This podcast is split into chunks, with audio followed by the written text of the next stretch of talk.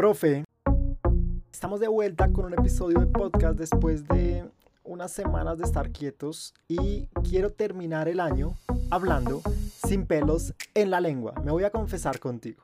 Actualizamos la plataforma de podcast en diciembre de 2020 por dificultades económicas. No alcanzamos a cumplir una meta que teníamos al interno y hemos estado quietos en redes sociales por una desesperanza sobre la educación a nivel general. La verdad es que de este proceso pues salió este audio para reconocer también tu labor como profe por si llegaste a tener alguna crisis como la que te voy a contar en esta época de pandemia. Comencemos. Presenta Prodigy. El 2020. El 2020 será ese año siempre recordado. Seguro desarrollaste nuevas habilidades para enseñar, te replanteaste tu rol y quizás dudaste de haber estudiado para ser docente. Pero acá seguimos, juntos, planeando un 2020 a partir de la educación. ¿Ha sido fácil? Mm, no. Nosotros somos una comunidad en Facebook que crece regularmente como, no sé, 50, 100 personas por semana y allí recibo comentarios de profes de diferentes países. Y si me escuchas, seguramente has tenido una preocupación porque sientes que querer cambiar el mundo a través de la educación a veces no es suficiente. Sientes que a pesar que es una labor buena, pues no es lo suficientemente heroica y gigantesca, pero sabemos que el es mínimo que podemos dar para pasar por este mundo y dejarlo un poquito mejor de cómo lo encontramos. Yo leo todos los comentarios que nos dejan en Facebook y hay mensajes de profes que buscan recursos para llevar un plato de comida a sus estudiantes. Hay mensajes de rectores que quieren desesperadamente obtener dinero del gobierno para comprar libros, datos para los celulares de los estudiantes, tenis, porque de pronto si le damos una razón de vida a partir del deporte, podemos alejar a nuestros estudiantes de malos pasos. Ahora, como todas las grandes metas, no es fácil ser docente. Hay momentos de crisis donde queremos renunciar, donde nos frustra que alguien gane millones de dólares como influencer, o como una cantante o como un deportista que quizás no se sabe el himno de su país, o un oficio en general donde estas personas pues no dedicaron horas de estudio como tú o como yo. Nos genera cierto sabor de injusticia que algunas personas con menos conocimiento sean premiados con dinero en exceso. Nos frustra que los políticos, y repito, es el sentir de profes de diferentes países que me escriben, pero nos frustra que, que las políticas del Estado hagan fraudes, se roben el dinero y no inviertan en educación.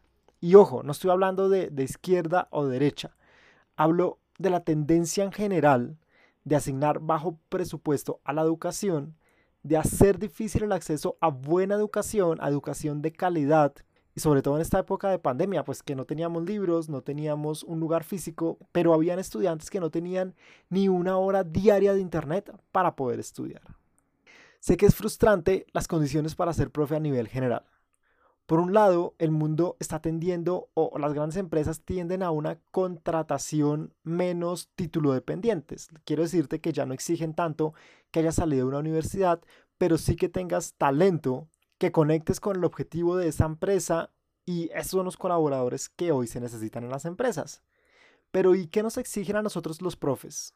Doctorado, maestría, publicaciones, artículos científicos, años en experiencia que tiene que ser demostrable para acceder a un mejor reconocimiento económico. Y nos sentimos un poco con las manos atadas. Personalmente he tenido días donde quiero tirar la toalla y decir, bueno, esto la educación es realmente difícil. Siento que la educación no avanza, que cada, que cada día se valora menos y que económicamente no refleja pues el esfuerzo que estamos haciendo. Pero más allá de esto, sabes que, que siento vocación por lo que lo hago saber que hago esto porque confío que la educación es el camino, que fundé Profes Digitales para ayudar a profes como tú en una situación similar a la mía, que nos apoyamos, que publicamos contenido educativo, herramientas simples, algunas gratuitas, algunas están a la mano, otras de pronto son de un poquito de acceso más difícil. Pero después de toda esta crisis viene la tranquilidad de la vocación. Y finalmente elegimos enseñar por vocación Porque transmitir conocimiento no tiene un valor por el que se pueda pagar en dinero. Y aunque claramente el dinero es importante, es necesario para ti y para mí para vivir, la satisfacción final de ver a nuestros estudiantes alcanzar sus metas es mucho más fuerte. Yo hoy, con 33 años, tengo en mis redes sociales a profes que me educaron hace 15 o 20 años. Sabes que veo en ellos la satisfacción del deber cumplido cuando le dan un me gusta a estudiantes o compañeros que formaron un hogar, que están viajando a otro país, que publican que están empezando un nuevo trabajo, un reto profesional, porque en el fondo todos somos resultado de cada minuto que nuestro profe invirtió en nosotros y que hoy yo quiero invertir mis minutos de mi vida en mis estudiantes, que son ustedes, profes digitales. Resultado de toda esta experiencia y cambios y crisis y desesperanza, bueno, pues no alcanzamos en, en, Prodigy, que es el nombre bonito que le dimos a profes digitales, a pagar un año en SoundCloud, que es donde generalmente me escuchas y se distribuye este contenido. Y bueno, hicimos un cambio en diciembre del 2020. Probamos otra plataforma que es donde hoy me escuchas, que se llama Anchor. Y es una plataforma de podcast que es mucho más simple, mucho más sencilla.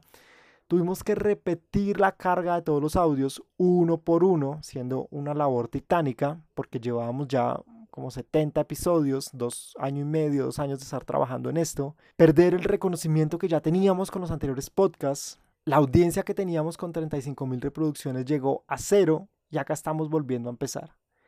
¿Por qué lo hicimos? Por vocación.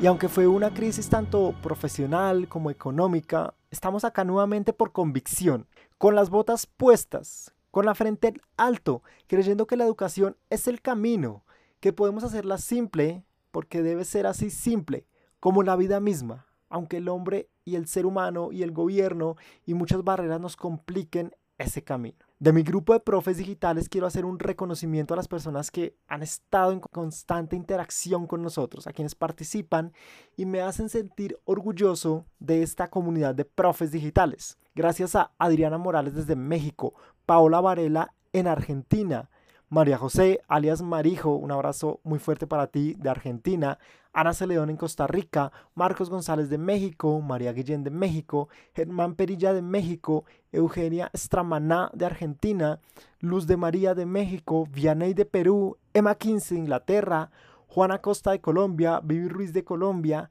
y a los profes que de pronto se me queden y se me escapan, que yo sé que están muy pendientes del grupo a Ángela Puentes, a Javier Chalco, a Adriana Mungía, a Joe González, a todos ustedes, a los que nombro y a los que no, si eres profe, si tuviste alguna crisis en 2020, pero vas a volver mucho más recargado y recargada en 2021, te deseo todos los éxitos profesionales.